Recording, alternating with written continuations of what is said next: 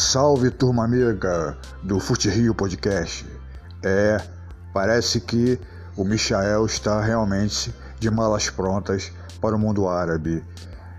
Não tem como segurar o jogador no Flamengo. A proposta é muito boa.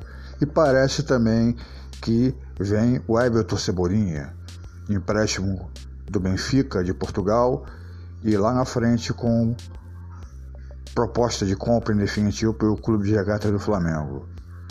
Nesse caso, na minha opinião, o Everton Cebolinha é muito mais jogador que o Michael, mas muito mais mesmo.